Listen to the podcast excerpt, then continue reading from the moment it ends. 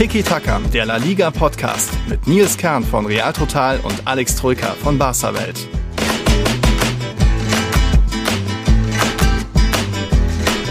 Hola und buenas noches. Na, eher wenn ihr das hört, ist es wahrscheinlich schon Buenos Dias. Mensch, Alex, ich weiß nicht, wie es dir geht, aber ich hatte so ein richtig feines Wochenende in Bar, äh, ich meine in Cornella de Llobregat. Servus. Ja, du warst in Barcelona, kann man schon so sagen. Vor ähm, Ort. Es ist der Vorort, ja, tatsächlich. Du warst bei Espanyol, mhm. ähm, bei Espanyol Barcelona gegen Real Madrid vor Ort, mhm. aber nicht nur Piqué stichelt ja gern gegen Espanyol. Es ist de facto richtig. Äh, Espanyol Barcelona liegt nicht in Barcelona, sondern das Stadion liegt in Cornellà de Llobregat, also einem Vorort ähm, von Barcelona im Endeffekt so ein bisschen wie Nürnberg-Fürth oder wie genau. Leverkusen-Köln. Das sind so komplett verwachsene Städte. Der, mhm. der Übergang ist fließend, aber eben, es ist ja. nicht Barcelona, technisch mhm. gesehen. Ja. Deswegen ist mir das wichtig zu betonen, wobei ich äh, schon gestehen muss, wo ich dann doch noch war. Das war jetzt nicht Barcelona Innenstadt, da war ich auch schon ein paar Mal. Ich traue es mich ja eigentlich fast gar nicht zu sagen, aber du weißt ja, alles für Tiki-Taka, um den Leuten hier was mitzugeben. Alles auch für den Ground, also die Groundtopper-App.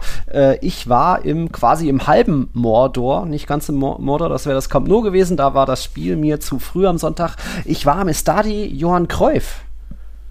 Ja, beim ja. FC Barcelona ähm, oder beim im, beim Stadion des FC Barcelona, bei denen die Jugend mhm. und äh, die Frauen spielen. Also Barça B spielt im äh, Johann Cruyff und äh, Barça Femini und du hast ein Barça B-Spiel gesehen. Genau, das hat es auch äh, ziemlich in sich. War ja Drittliga-Auftakt, jetzt im zweiten Jahr in Folge findet die dritte Liga zweigleisig statt und Barça B ist noch dabei, die Castilla ist noch dabei und Barça B hatte da, da war einiges los. Das möchte ich euch, liebe Zuhörer, Zuhörerinnen, natürlich auch gerne zeigen. Ich habe ein bisschen was aufgebaut, äh, aufgenommen und am Ende war ich dann tatsächlich noch dabei, als quasi der Sergio Ramos Moment passiert ist. Und das könnt ihr euch gerne jetzt erstmal anhören, dann geht es so richtig los mit unserer neuen Folge. Also erstmal ein paar Eindrücke aus dem Stadion von Barça B.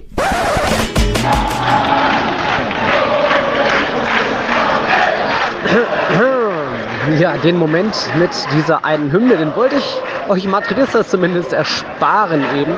Hier kam die Barca, vielleicht muss ich die ja selbst noch singen am Ende der Saison, wer die Wette von mir und Alex kennt, aber naja, das Barca Meister wird glaube ich jetzt mal noch nicht. Ich bin ja auch gar nicht bei der ersten Mannschaft, ich bin ja bei der zweiten Mannschaft und es gibt ziemlich viel zu bereden. Das, was ihr im Hintergrund erstmal hört, das sind die Fans von CD Castellón. Das ist ja erstmal ein meiner Meinung nach ein Kultclub aus Spanien. Hier ist der Anpfiff jetzt, äh, weil sie einer der wenigen spanischen Vereine sind mit einem deutschen Account auf Twitter, zumindest nur ein Fan-Account, aber immerhin für einen Drittligisten ziemlich stark. Hier gibt es viel zu bereden über das Stadion, selbst die coole Außenfassade, äh, dass ich irgendwie gar nicht auf meinem Platz bin, wie das so sein sollte.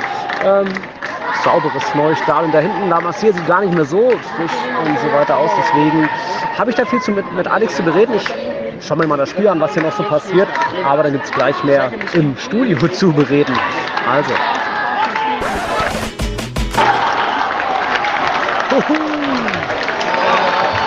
Lustiges Spielchen. Hier hört ihr ein Torjubel von Barca Athletic.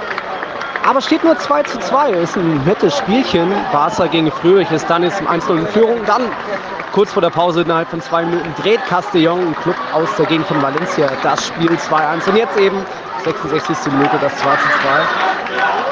Ja, bisher haben die rund 200, 300 Fans eben aus Castellón für ganz gute Stimmung gesorgt. Aber jetzt hört ihr, wer hier jetzt tonangebend ist.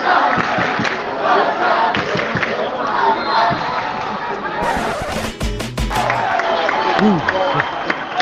Hier laufen die letzten Momente des Spiels. Es steht weiter 2 zu 2. Jetzt bekommt Barca B nochmal eine Ecke. Danach wird es das wahrscheinlich gewesen sein von der Nachspielzeit. Ein, von einem turbulenten Spiel. Ging ganz gut hin und her. Barca B und Castellón hatten zuletzt noch beide ein paar ganz nette Torgelegenheiten. Jetzt kommt die Ecke. Aber. Oh! ah, okay. Was ist denn hier los? Das ist ja haben die Sergio Ramos eingewechselt und machen noch in der 94. Minute das Tor.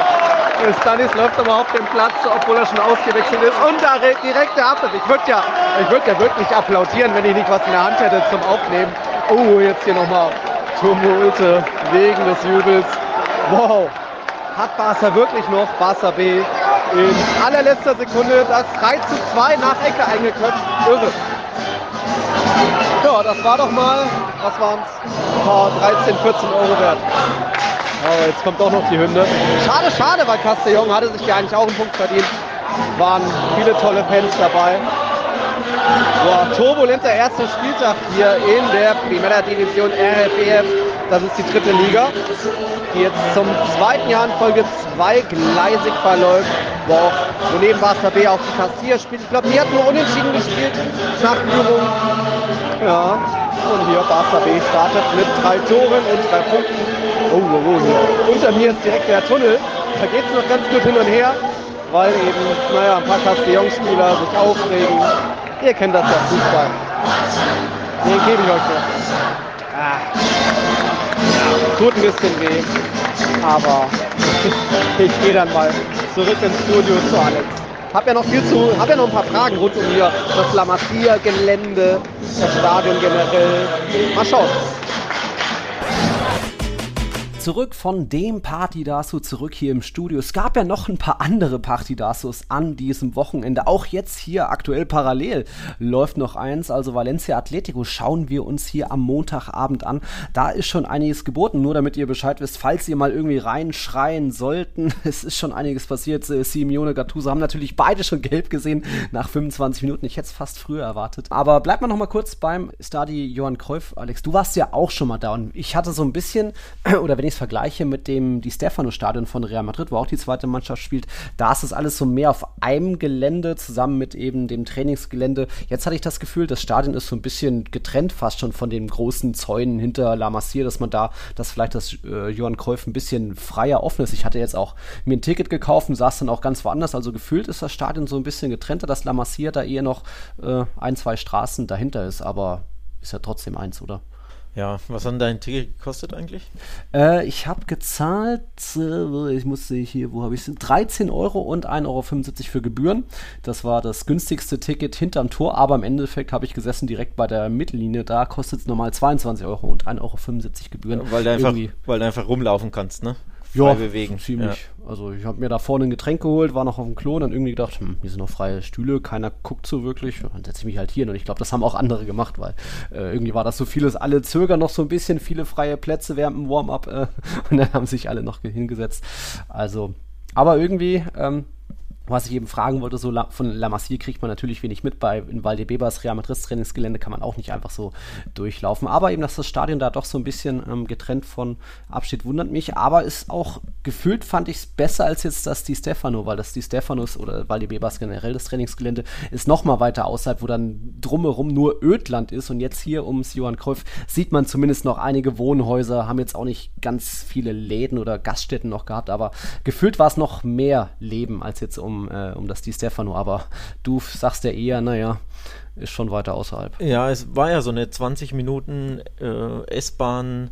Fahrt, glaube ich, aus der mhm. Erinnerung heraus und dann musste nochmal von der von diesem, in diesem kleinen Vorort Barcelonas nochmal irgendwie 15 Minuten oder so zum Stadion laufen. Mhm. Ähm, das fand ich schon nicht so cool, um ehrlich zu sein. Und dann liegt es trotzdem ja in einem Nirvana, in einem komplett ähm, ja, mhm. verschlafenen Nest. Ähm, wobei bei uns hat es so geschüttet damals, als ich war. Also ich war im November. Ähm, das war in der Woche, wo Barca gegen Espanyol zu Hause gespielt hat und dann in der Champions League, genau, Xavi-Debüt und dann in der Champions League zu Hause gegen Benfica beim 0 zu 0. Mhm.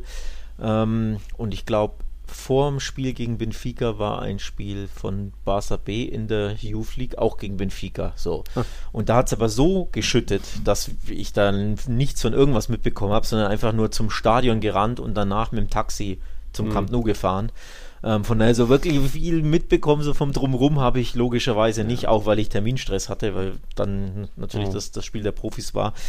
Deswegen meine Erinnerung ist da sehr neblig. Also es war irgendwie eine 20-Minuten-Fahrt mit der S-Bahn und es lag im Nirvana irgendwo in einem kleinen Nest, äh, wo nichts los war. Das mehr weiß ich nicht mehr. Und hat, es hat geschüttet aus Kübeln ja. und Barca hat Also Barças ja. U19 hat auch nicht gewonnen gegen äh. Benfica, sondern ein Schlüsselspiel verloren. Deswegen mein Erlebnis war nicht so gut. Ja, okay, dann hat dir so ein 3, später 3-2 Siegtreffer wie, wie mir jetzt ge gefehlt. Ich fand das schon auch ganz witzig. Aber so gern ich eben auch über Barca mecke, auch über das Camp Nou, das marode Camp Nou herziehe, muss ich schon sagen, jetzt das Johann Cruyff fand ich schon ziemlich positiv erfrischend. Allein schon diese Außenfassade da mit so einem kleinen Windspiel, wo sich Elemente bewegen, man da so Wellen erkennt. Es wirkte sehr neu, sehr frisch äh, alles überdacht natürlich, frische rote Farbe, moderne Toiletten und so weiter irgendwie. Ähm, gefühlt sind da auch ein paar rumgelaufen, wo dann Leute Fotos mitgemacht haben. Das waren jetzt keine 16-Jährigen, aber ich habe da jetzt natürlich auch keinen erkannt. Also, dass es auch da wieder eher offen ist. Und die Stefano hat man da auch so einen Blog, wo dann öfter mal natürlich Peres und Co. sitzen. Ancelotti war jetzt auch bei der Kassier dabei. Da kommt man nicht so einfach dran, ist ja logisch auch irgendwo. Aber eigentlich war alle Erfahrungen, was ich jetzt da am Johann Kreuf gemacht habe, war das ziemlich positiv. Kann ich also empfehlen. Und ich glaube, 13 Euro ist auch okay. Ich glaube, 1300 Zuschauer waren auch dabei. Das ist ja auch ganz ordentlich, aber trotzdem hat man irgendwie fast mehr die Castellons-Fans ge gehört. Ähm, ist ja auch ein bisschen Kultclub. Aber ja, da eben mal ein bisschen Lob nach na, äh, zum FC Barcelona. Ist aber schade, dass das Stadion so außerhalb gelegen ähm, mhm. ist, wenn sie in der Innenstadt irgendwo spielen würden. Also ähm, Mini Stadi war ja direkt neben, neben dem Camp Nou, wo sie jahrelang ah. gespielt haben. Dann würden, glaube ich, trotzdem mehr Leute kommen. Ja. So ist es einfach ähm, blöd, mhm. da außerhalb da 20 Minuten sonst wieder hinzukutschieren. Mhm. Das macht man ja für mhm. Frauen, äh, für die Frauen, für die Jugend eher nicht, ne? dass mhm. man so einen, so einen Aufwand auf sich nimmt. Deswegen sind die Zuschauerzahlen dann überschaubar. Also 1000 sind dann ja mehr als erwartet fast mhm. schon, aber natürlich trotzdem eine sehr, sehr geringe Zahl. Ja, es ist nur die zweite Mannschaft. Mhm. Aber trotzdem, ich glaube, im, im Mini-Star, die würden mehr Leute kommen. Auch Touristen natürlich, wenn es ja, ne, mit der, mit der U-Bahn direkt hin kannst oder wenn du in, im Museum eh schon bist, deine Tour machst und dann gehst du rüber und guckst dir noch ein mhm. Spiel an. Ich glaube, dann würden viel, viel mehr Leute kommen. Also so schneidet man sich schon ein bisschen ins eigene Fleisch, dass es so außerhalb liegt. Und das gleiche Problem ist natürlich bei Real Madrid genauso. Das ist ja noch ja. weiter außerhalb. Ja. Ne? Aber bei euch ist das jetzt nicht geplant, weil ihr, bei euch ist ja das, es bei Barca ist ja das komplette Gelände, da soll jetzt nicht noch ein B-Stadion hinkommen oder wie war das? Äh, ich glaube, nee, ich, äh, ich glaube, die, die belassen das, das Johann Cruyff jetzt erstmal so. Die bauen 15 andere Sachen auf das neue ist bei Barca Gelände. Also, Basketball. Äh, ähm, ja, ja, genau. Die, die, die Halle wird nochmal, glaube ich, umgebaut und ja. sonst noch irgendwelche Bürogebäude und keine Ahnung, Fan. Ja was auch immer, Gebäude und so. Aber ich glaube, das Stadion ist, nee, das ist jetzt, ist ja erst neu gebaut worden extra mhm. dafür. Und logischerweise, man versteht es natürlich auch, dass die Jugendmannschaften alle rüberkommen können, dass die, dass die Wege kurz sind. Aus Vereinssicht macht das natürlich schon Sinn. Aber es hat natürlich auch Nachteile, nämlich fantechnischer Sicht. Ja, immerhin habt ihr einen offenen Verkauf. Also ich konnte einfach über die auch sehr einfache, coole Website da ein Ticket bestellen. Das ist bei Real Madrid ein bisschen anders. Da ist ja immer noch äh, Florentino Perez hat irgendwie Angst vor den Ultras Sur, seit er die vor einigen Jahren verbannt hat, dass da irgendwie mal ein paar Ultras ins Stadion kommen, dann irgendwie die Florentino Perez die Missionrufe machen. Deswegen sind deswegen auch nur um die Stefano bei der Castilla zumindest nur meist nur so, keine Ahnung, 300, 400 Zuschauer, weil eben nur die Mitglieder Tickets besorgen können. Ich bin dann mit durch Presseakkreditierung natürlich drin, aber das ist auch ein bisschen schade. So ist dann eben die zweite Mannschaft nicht nicht so super wichtig, wie es sein könnte, weil die Stimmung fand ich, finde ich immer positiv, egal ob bei der Castilla oder jetzt eben auch äh, bei Barça B. Das ist schon nochmal was anderes als dieses aufgeblähte im Bernabeu im Camp Nou. Aber ja, wenn dann auch noch 13 Euro ein Ticket, da ist es schwer. 10 Euro für Mitglieder, glaube ich sogar, da kann man dann nicht so viel gegen sagen. Und Dauerkarten, keine Ahnung, wenn man sowas hat. Thema Ticketpreise kommen wir da gleich zum nächsten. Ich hatte ja dann noch ein Spiel am Sonntag eben im RCD Stadium und manche haben es vielleicht auf Twitter verfolgt. Ich hatte da ein paar Tage vorher schon geschaut, was es denn noch so an Tickets gibt. Ich hatte natürlich Presseakkreditierung wieder und hattest du es gesehen? Kennst du die Zahl noch, bis wohin der normales Ticket, äh, wie viel oh. gekostet hat? Oh, habe ich jetzt nicht auf dem Schirm. Nee. Es, es ging bis 500 Euro. Wow. Wow. Und kein VIP. Es stand nicht dabei, dass da irgendwie ein Buffet dabei ist oder so. Ein normaler Platz für 500 Euro. Es gab viele 400 Euro Plätze. Ähm, auch das erklärt auch, warum das Stadion trotzdem wieder so leer war. Ja, ähm, 21.000, also, ja. Genau. Für, und wie viel passen rein? 28, 29, glaube ich. Boah, noch mehr. Ähm, nee, nee, ich meine sowas. Aber ja, auf jeden okay. Fall, du hast trotzdem schon auf dem äh, Fernseher gesehen, dass links und rechts ja. auf der Gegengerade überall leere Flecken waren, leere Plätze. 40.000 steht 40 sogar, siehst du mal. Ne? Ähm, also das ist dann schon, schon mhm. zu wenig. Und natürlich ist das auch den Ticketpreisen geschuldet. Ja, es ist trotzdem nur Espanol die zweite Kraft in Barcelona, Schrägstrich, die erste Kraft in Cornea. ja. Aber ähm, mit, ey, normalerweise muss das Stadion voll sein. Also Leute, seid halt nicht immer so gierig bei den Preisen. Äh, Stichwort Tja. gierig, ne? Unsere Follower auf Twitter haben es auch mitbekommen. Ticketpreise FC Sevilla gegen FC Barcelona 100 Euro. Da geht's Mhm. los. Es geht los Geht's bei los. 100 Euro. Mhm. Ähm, äh, Auswärtsfans müssen auch fest 100 Euro zahlen. Gibt es ja nur den einen Mhm. Block, die eine Kategorie, aber auch die Heimfans. 100 Euro kosten einfach stinknormale Plätze. Ja. Äh, nicht mal gegen gerade, sondern Hintertor oben. Ne? Ja. Oberster Rang, Hintertor, also die schlechtesten Plätze, die es gibt, 100 Euro. Ja. Dann weißt halt Bescheid.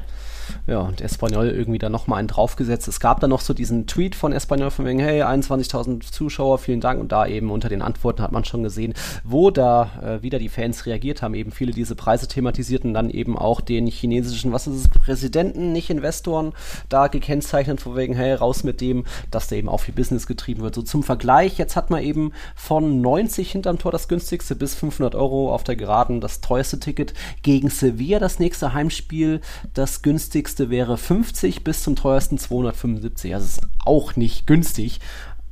Aber dann eben auch, äh, ja, gut die Hälfte weniger als Real Madrid. Äh, so ist das eben, wenn Barca und Real Madrid zu Besuch kommen, aber so sollte es nicht sein. Das ist schade. So hat man dann wieder kein volles Stadion und es waren noch extrem viele Madridistas vor Ort. Ich glaube, viele Espanyol-Fans konnten sich es einfach wirklich nicht leisten, auch wenn vielleicht die Kinder sich das gewünscht haben, oh, bitte mal Vinicius sehen. Das bleibt einfach da das große Problem. Natürlich sind auch Bernabeu und Camp Nou nicht viel günstiger und ich glaube, Gästefans müssen schon auch mal viel hinlegen. Das ist halt leider so. Ich habe mich noch ein bisschen anders umgeschaut, wie es so andere Vereine handhaben. Wir haben ja ein sehr positives Beispiel, äh, noch dazu komme ich gleich.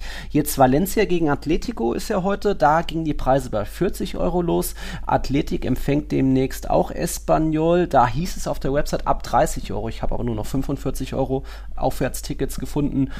Ah, okay. Ähm, und eben das eine positive Beispiel hatte ich ja schon letzte Saison gesagt, Rayo Vallecano, da hatte ich ja gegen Cadiz 15 Euro gezahlt, ich glaube auch gegen Atletico irgendwas ein, oder ein bisschen teurer. Und auch da jetzt wurden irgendwie gegen Mallorca Ticketpreise, das, da ist ja Rayo gefühlt transparent und veröffentlicht immer so eine Grafik. Auch 15 Euro geht's los. Also da, so gerne wir Rayo kritisieren, kann man sie Die, loben. die Ticketpreise sind günstig bei Rayo, nur du kannst keine kaufen, weil sie keinen Online-Ticketshop haben, sondern du Ja. musst dich anstellen. Das ist ja das. Ja. Also, ja, du zahlst 20, 25 im Schnitt, aber du stehst halt vier Stunden in der Schlange. Die ähm, verlierst also, da du, würde ich lieber 40 zahlen und hätte es direkt online, ne? So. Also, ähm, ja, hat alles eine, eine, auch eine Schattenseite, ne, was Rayo da so treibt. Aber ja, Ja. die Ticketpreise bei Rayo sind zumindest fair. Wobei man müsste natürlich gucken, was sie verlangen, wenn ähm, Barca und Real Madrid kommen, ne? Denn Ja. der Top-Zuschlag, das ist ja das, was immer so, so heftig ist. Also auch jetzt bei Cadiz, die spielen, glaube ich, auch gegen den Athletic-Club am Wochenende. Da, steht's, da geht es auch, glaube ich, bei 60 Euro los. Ja. Ähm, also das ist auch nicht ohne. Von daher, da, Nur gegen Bilbao. hm. ja, da langen schon alle gerne hin. Ja. Bei Rayo hat man noch, weil wir es in der letzten Folge hatten, das Chaos mit den Dauerkarten, immerhin, sie sind über 11.000 Stück losgeworden. Also das ist schon mal ein ordentlicher Wert für so ein kleines Stadion. Und die Dauerkarten, wen es interessiert, preislich beginnen die bei 210 Euro für die ganze Saison bis 690 Euro für Erwachsene. Es wird dann nochmal gestaffelt für Jugendliche und Kinder natürlich weniger. Und eben normale Tickets wie jetzt gegen Mallorca 15 Euro bis 35 Euro. Gästefans zahlen 30 Euro.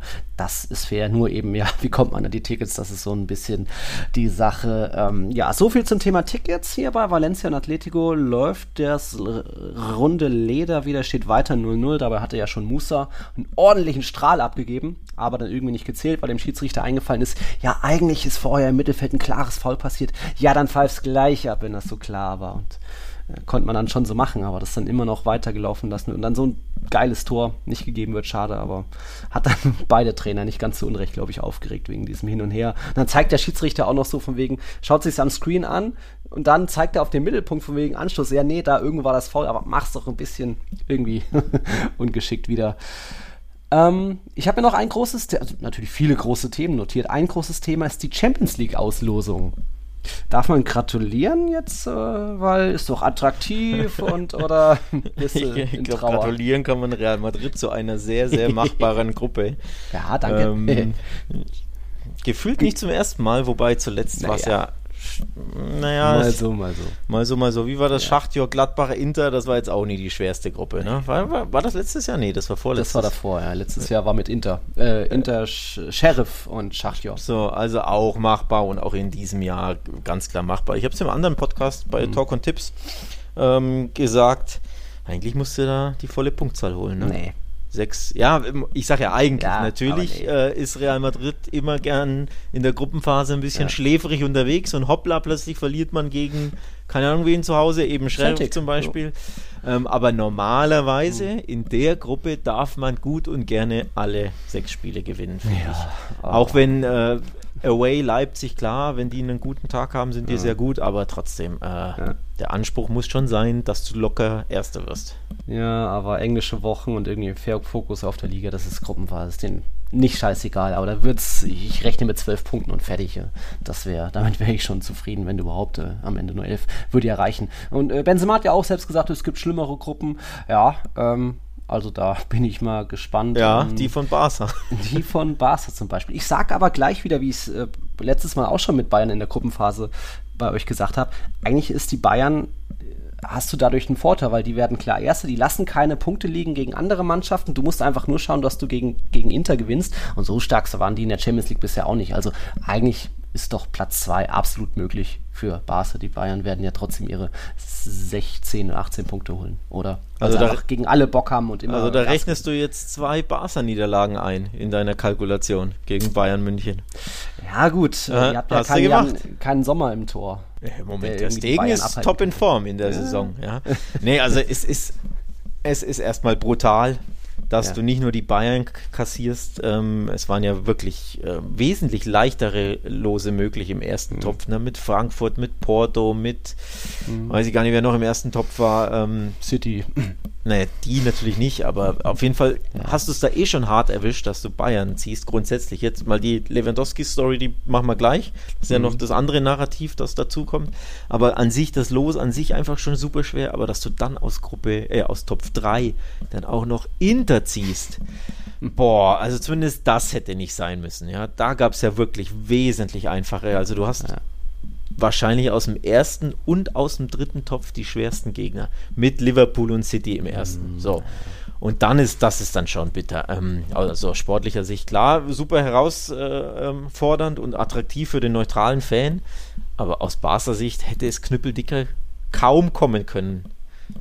Und äh, ja, leicht wird das nicht. Also ich habe auch großen Respekt vor Lukaku zum Beispiel. Ja. Der, der macht mir schon auch Kopfzerbrechen, Ja, um ehrlich gut, zu sein. Der hat letztes Jahr bei Inter gefehlt. Äh, ja, ist bestimmt da eher ein Faktor, aber naja, ist trotzdem alles möglich. Also da Kopf hoch, liebe Köhler, ist das. Ja. Äh, schauen wir uns gerne mal an. Äh, ich glaube übrigens, passiert. dass auch äh, Bayern nicht so happy ist mit dem Los. Ähm, die sind da auch nicht glücklich drüber, dass sie jetzt gegen dieses verstärkte FC Barcelona spielen müssen, bei dem ja ein gewisser Lewandowski jetzt äh, im Sturm steht. Der, der, Mhm. ne? der wird ja auch heiß sein und der weiß, wo das Tor steht. Also die sind ja klar verstärkt worden, Barca mit Rafinha und Lewandowski und Kunde. Sind die wirklich eine Nummer besser als letztes Jahr? Letztes Jahr war ja Barca komplett chancenlos, zweimal 0 zu 3. So, also auch Mhm. die Bayern werden da wirklich nicht happy sein über das Los, auch wenn Kahn geschmunzelt hat, aber das war ja eher so aus Iron- Ironie, so um Gottes Willen ausgerechnet, das musste so kommen. Mhm. Ja, und Inter ist natürlich auch nicht happy, dass sie die beiden ähm, äh, Top-Teams da in der Gruppe haben und Barca ist auch, äh, Bayern ist auch nicht happy, dass sie Inter gezogen haben. Also ich glaube, alle drei sind da nicht glücklich über diese Gruppenauslosung und wissen, boah, das hätte kaum, wirklich kaum schwerer werden können. Also das ist eine knallharte Hammergruppe. Ähm, Nee, okay, Ich du bin- siehst das nicht so, ich merke schon. Ja, aber gut, es ist halt wie immer. Ich, ich bin schon auch ganz früh bei unserer Gruppe und äh, leider gibt es keine Direktflüge mehr nach Warschau oder äh, Glasgow. Die gab es doch auch mal lange Zeit ab Nürnberg. Aber so, Leipzig fehlt mir auch noch der einzige Grund, um da mal ins Stadion zu fahren, wenn Real Madrid zu Besuch kommt. Ähm, da haben natürlich äh, mich und generell bei Real Total kamen schon viele Fragen zwecks Tickets. Und gibt es erstmal die beiden Spiele, um das nur schnell zu erklären. Für das Spiel in Bernabeu gibt es immer verschiedene Verkaufsphasen. Erst die Socios, also die Mitglieder und die Dauerkarten Dauerkartenbesitzer. Dann die Besitzer der Madridista-Karte, da habe ich auch eine, kann sich jeder eine holen. Und danach gibt es noch eine dritte Verkaufsphase, das wäre dann die Öffentlichkeit, dass sich jeder online ein Ticket sichern kann. Das ist immer erst so ja, ein paar Tage vor dem Spiel, also zwei Wochen vielleicht vor dem Spiel äh, beginnt da dieser Verkauf für alle für die Socios, die Madridistas. Dort könntet ihr ähm, euch dann im Online-Shop von Real Madrid da nachschauen. Ich, wir haben auch auf Real Total schon einen Artikel dazu, wann das so wäre und mit den entsprechenden Links. Aber die meisten Fragen natürlich für dann 25. Oktober in Leipzig. Und dort natürlich der Gästeblock. Da geht es wie immer über Peñas, über Fanclubs von Real Madrid. Wenn ihr da Mitglied in einem seid, einfach dort an, anfragen. Hier, ich hätte gerne ein Ticket, dann klappt das meistens, weil so groß ist die Nachfrage nicht äh, aus Spanien, um nach Leipzig zu kommen. Da werden schon einige kommen. Aber normal, wenn man über einen Gästeblock Tickets anfragt, werden die Wünsche meistens erfüllt, außer vielleicht bei dem Champions League-Finale, wo die Nachfrage viel höher ist. Es gibt aber auch noch einen Geheimtipp. Das ist, äh, Leipzig hat ja immer so ein Champions League Bundle, sprich alle drei Spiele für einen Preis. Und da beginnt das Bundle dieses Jahr bei 50 Euro. Vorverkauf beginnt am 31. August für die Dauerkartenbesitzer und am 1. September für normale Fans. Also auch das haben wir nochmal in dem Real Total Artikel aufgelistet mit den richtigen Links. Ähm, Einzelspiel, wenn es dann Vorverkauf gibt, dann wäre das erst am 19. Oktober. Also auch nur dann, wenn wirklich die ganzen, die vielen, vielen Mitglieder von RB, wie viele sind es? 21? Wenn die noch Tickets übrig lassen würden. Da nur mal so grob drüber. Dann hatte ja Ralf auch noch gefragt, wie das bei Barca gegen Bayern ist, weil irgendwie auch mit der Kühlers Membership, Alex, ist das wohl nicht ganz so klar oder ich habe es auch nicht ganz verstanden. Ähm, Tickets gibt es noch nicht im freien Verkauf für das, für das Heimspiel gegen den FC Bayern München, sondern aktuell ist auch nur der Vorverkauf ähm, für die Barca-Mitglieder, ähm, für die Socios. Und dementsprechend ist das auch, muss man sich da gedulden, aber das, das Stadion ist eh ja, also mittlerweile voller, aber ausverkauft mhm. wird es trotzdem nicht werden. Also mhm. ähm, ein paar Wochen vorher geht da der normale Verkauf los und dann kann man sich da ganz normal über den Top-Ticket-Shop äh, online die Karten sichern. Aktuell geht es noch nicht. Ist ja auch erst, ich glaube, Ende Oktober, oder? Ist Barcelona, Bayern, ich das meine. Ich meine, irgendwann Oktober. Und von daher ist das einfach noch früh. Ne? Wir haben noch mhm. August. So, so schnell geht das nicht bei den spanischen Clubs. Ähm, Deswegen ja einfach ein paar Wochen vorher gucken. Also aktuell nur Mitgliederverkauf. Aber ja, im Heimspiel ist kein Stress. Da bekommt man immer Karten mhm. ganz normal auf der Website und auch noch vor Ort. Und auch 26. Noch am, Oktober, ja, so, letzter Spiel, fünfter Spieltag. Ja. Und auch noch am Tag des Spiels bekommt man auch noch mhm. Online-Karten und vor Ort. Was man aber nicht bekommt, ist für Auswärtsspiele ganz normal Karten, denn die sind wirklich allein, so wie bei Real Madrid, den Mitgliedern, den Vereinsmitgliedern vorbehalten oder den ähm, Fanclub-Mitgliedern. Also genau das gleiche Problem. Die sind auch personalisiert. Das mhm. heißt, nur Mitglieder von, vom Verein selbst oder von Fanclubs können sich da Karten sichern. Vereinsmitglieder ganz normal über der, die Website, wobei normal ist es nicht, weil es ist übelst versteckt und irgendwo ist ein Artikel ja. mit einem Link.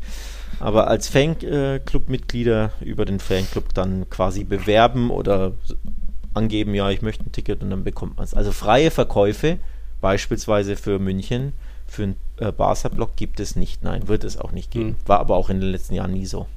Hm ja, jetzt äh, liegt dann immer der Gedanke nahe, ja, dann meldet euch halt bei einem Fanclub an. Ja, das solltet ihr dann auch jetzt mal machen, wäre doch nicht geschehen. Aber da wäre es jetzt trotzdem so irgendwie ein paar Wochen vor einem Topspiel sich, hey, ich wollte schon immer euch beitreten, kann ich auch gleich ein Ticket haben? Da sagt vielleicht der eine oder andere Fanclub, äh, du wartest jetzt erstmal. Aber es kann ja nicht schaden, zu einem Fanclub dazugehören, weil es dürfte ja noch das eine oder andere Spiel von Real oder Barca gegen deutsche Teams oder auch österreichische kommen in den nächsten Jahren. Also Fanclub, Mitglied sein, auch wenn das vielleicht mal ein Fuffi im Jahr kostet, kann nicht schaden für dann all die Topspiele, die es noch geben wird, ob es dann das Viertelfinale ist oder ein normales Gruppenspiel. Nur, dass ihr das mal gehört habt. So viel, so viel kostet das übrigens gar nicht. Ähm, ja. Ich bin äh, in der Peña Basel Mitglied seit oh, drei cool. Jahren, glaube ich, und das kostet, ich glaube, 19 Euro im Jahr. Oh, siehst du? Als Beispiel. Ich glaube, ich zahle meine 50 bei Capote ähm, Aber ich, also ich weiß nicht, ob das ein allgemeiner Preis ist oder ob der Fanclub hm. den festlegt oder ob der Verein den an den Fanclub weitergibt. Fanclub. Ähm, aber es gibt ja äh, in Stuttgart beispielsweise einen ähm, immer mhm. größer werdenden Fanclub des FC Barcelona.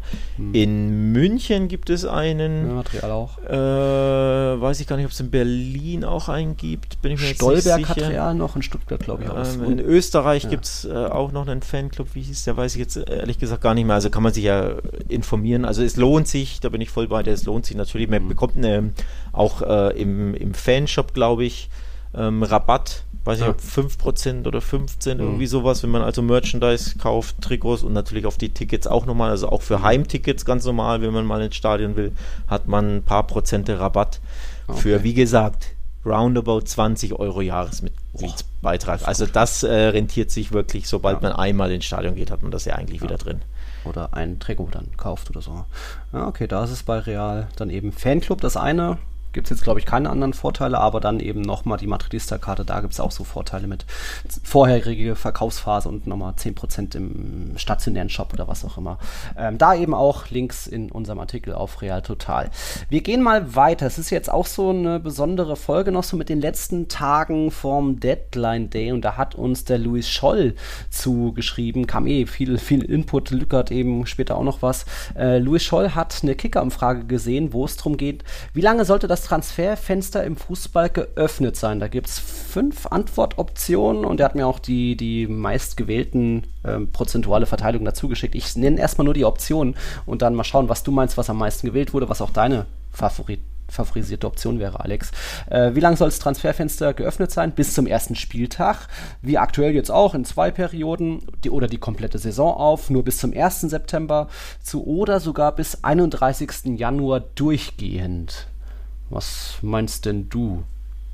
Äh, das mal, das ist ja völlig verrückt. Am 31. Januar durch. Das haben auch nur 2% abgestimmt. Äh, okay, streichen ich, ich, ich hätte gesagt, weniger als zwei stimmen dafür ab. Ähm, also die, ich bin mir sicher, die, die, der Großteil der Leute will, dass das Transferfenster mit Beginn der Saison geschlossen ist. Also mit ersten Spieltag sollte das Ding zu sein. Das ist übrigens auch meine favorisierte Option, mhm. um ehrlich zu sein. Denn wenn es losgeht, sollte der Kader stehen. So. Ja. Und deswegen äh, würde ich sagen, da haben, weiß ich nicht, 70 Prozent oder. 60,5, also die Mehrheit, ja. Äh, ja. Well set. Kann immer noch was passieren mit Verletzungen, dann ist es natürlich auch viel Pech dabei, aber ähm, wir sehen ja auch auch wenn jetzt noch, jetzt noch Spieler abgegeben werden, in Almeria plant mit äh, Ramazani, mit Sadik und wissen trotzdem nicht, ob sie bleiben und so weiter. Das ist halt bei kleinen Vereinen schwierig und äh, es kann dann auch immer mal noch was passieren, wie damals mit Leganis und Braithwaite. Das ist ja eh ein Sonderfall, aber um einfach auch ein bisschen vielleicht die kleinen Vereine zu schützen, äh, würde ich, fände ich schon auch gut am ersten Spieltag, dass es dann auch einheitlich in allen Ligen gleichzeitig und in den Top-Ligen zumindest schließt. Ähm, aber ja, ganze Saison auf oder irgendwie eine komplette Hinrunde auf, macht keinen Sinn, weil dann holen sich ja die großen Vereine noch mehr irgendwie die Spieler von den kleinen Vereinen, wenn jetzt irgendwie was, was sich ein Juan mir weiter trifft oder äh, Borja Iglesias wird dann abgeworben, was auch immer. Von dem her, ja, erster Spieltag wäre eigentlich mal ein ganz interessanter Ansatz, aber die, größ die größte Gefahr geht ja eh von den Engländern aus, wie man jetzt wieder sieht, Ach, ne? weil, dazu, ja. weil die ja so viel Geld haben. Isaac hm. 70 Millionen? What the fuck? Sondern es ist einfach fast drei, dreimal so viel, wie er wert ist. Ähm, also da ja. siehst du wieder, Geld spielt für die keine Rolle und die können ja. dir mitten in der Saison deinen, deinen Spieler wegkaufen, wie sie Lust und Laune haben, weil sie einfach so viel Geld haben und, und absolute ja. Mondpreise bezahlen. Und das ist ja die allergrößte Gefahr, vor allem weil ja die spanischen Vereine immer Ausstiegsklauseln äh, oder die Spieler bei spanischen Vereinen Ausstiegsklauseln in ihren Verträgen haben. Ja. Ist, äh, Braithwaite war ja, glaube ich, damals auch die Ausstiegsklausel ähm, die einfach gezogen wurde und Leganes waren die Hände gebunden. Und genau das droht dir bei jedem Spieler. Die Saison ist los. Das, Im Endeffekt kannst du das ja auch am 31. August machen, am Deadline Day, dass du einfach sagst, hier, welche Klausel hatten Spieler XY von, was weiß ich, wem?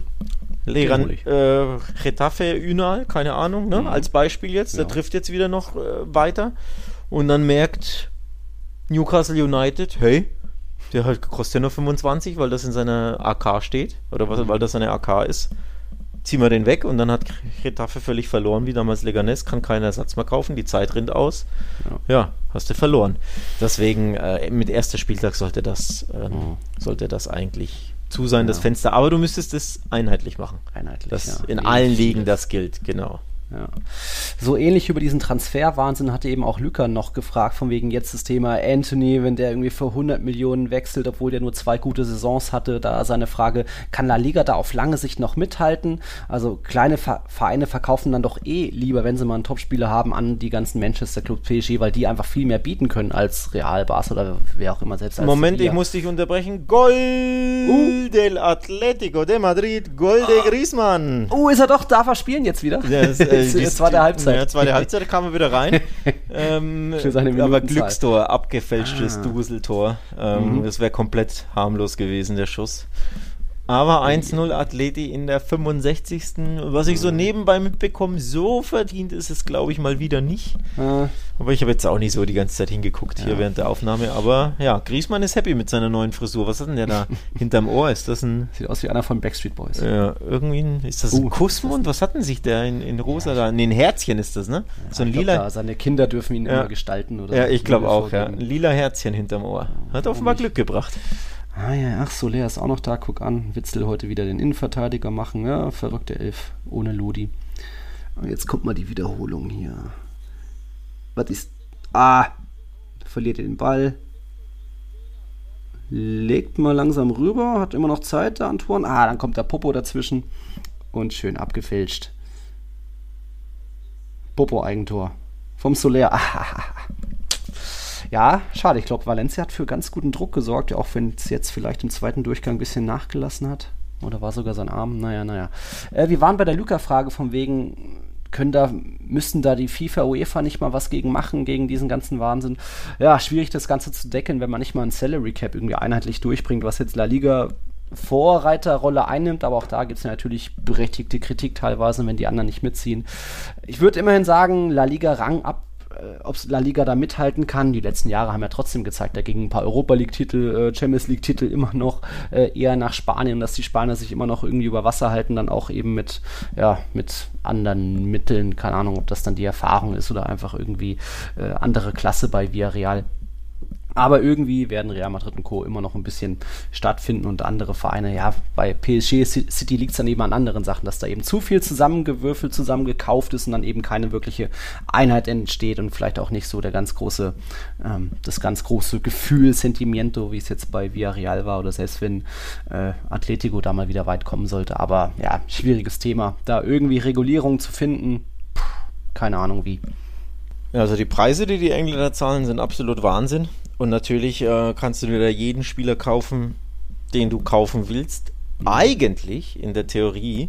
Denn dass es nicht immer klappt, auch wenn du mit Geld um dich wirfst, zeigt das Beispiel FC Barcelona ganz gut. Denn der FC Chelsea wollte Rafinha. Und Rafinha wollte lieber zum FC Barcelona statt zum FC Chelsea. meinst du. und der FC Chelsea wollte auch Jules Koundé.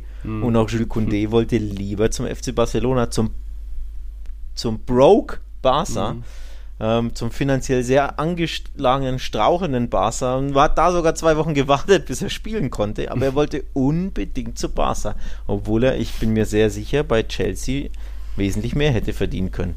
Ähm, und hat extra wirklich gewartet ähm, und hat es herausgezögert. Also der, der Pull, der, der Sog, die Anziehungskraft, die Barcelona und Real Madrid haben, da können die Engländer trotzdem einfach nicht mithalten. Ähm, vor allem beispielsweise bei Südamerikanern. Ich glaube, jeder Südamerikaner, der aufwachst und Fußballfan ist, der träumt davon, eines Ja. Tages bei Real oder bei Barca zu spielen. Und das kriegst du auch mit Geld äh, kaum geändert. Natürlich gibt es immer auch Beispiele, wo siehe Erling Haaland, der Spieler dann Mhm. nach England geht, aber auch da ist er ja möglicherweise nur zwischengeparkt. Ne? Ähm, aber in der Regel, glaube ich, werden Barca und Real trotzdem äh, mithalten können mit den, mit den äh, Oligarchenclubs in England, mit ihren Milliardensummen, die sie da verdienen, weil einfach die Anziehungskraft dieser beiden Superclubs, Real und Barca, so groß ist, dass England zwar versucht, andere Spieler mit Geld zuzuschütten, aber wenn der Spieler wirklich die Wahl hat, in, ich würde sagen, acht von zehn Fällen geht dann lieber nach Spanien, zu einem der großen beiden. Ja, oder er kriegt die volle Macht im Verein wie Mbappé oder wer auch immer. Aber ja, da ist natürlich jeder Spieler anders. Und auch Chouamini hatte, glaube ich, bessere Angebote, aber sich dann eben für vielleicht den größeren Club entschieden. Isaac hat sich jetzt eben für Newcastle entschieden und äh, ja, ich glaube 65 plus 6 Millionen, was auch immer.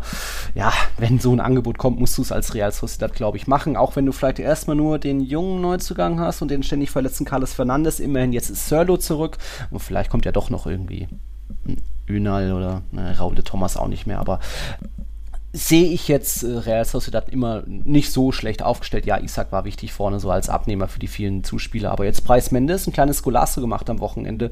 So schöner Steckpass und irgendwie er kommt dazu, schließt direkt ab. Hat zwar noch einen Elfmeter vergeben, als Panenke, auch peinlich. Aber ähm, da haben sie jetzt wieder 1-0 gewonnen gegen Elche, bleiben da weiter in der Spur. Larial und im ersten Spiel ohne Isaac und ja, jetzt, wenn Sörlo zurück ist, passt ja auch irgendwie so wieder so ein, so ein Northman. Ähm, bei denen. nennt, man die Northmen, ja, die Skandinavier. Man of the North war das bei Game of Thrones schon ewig her.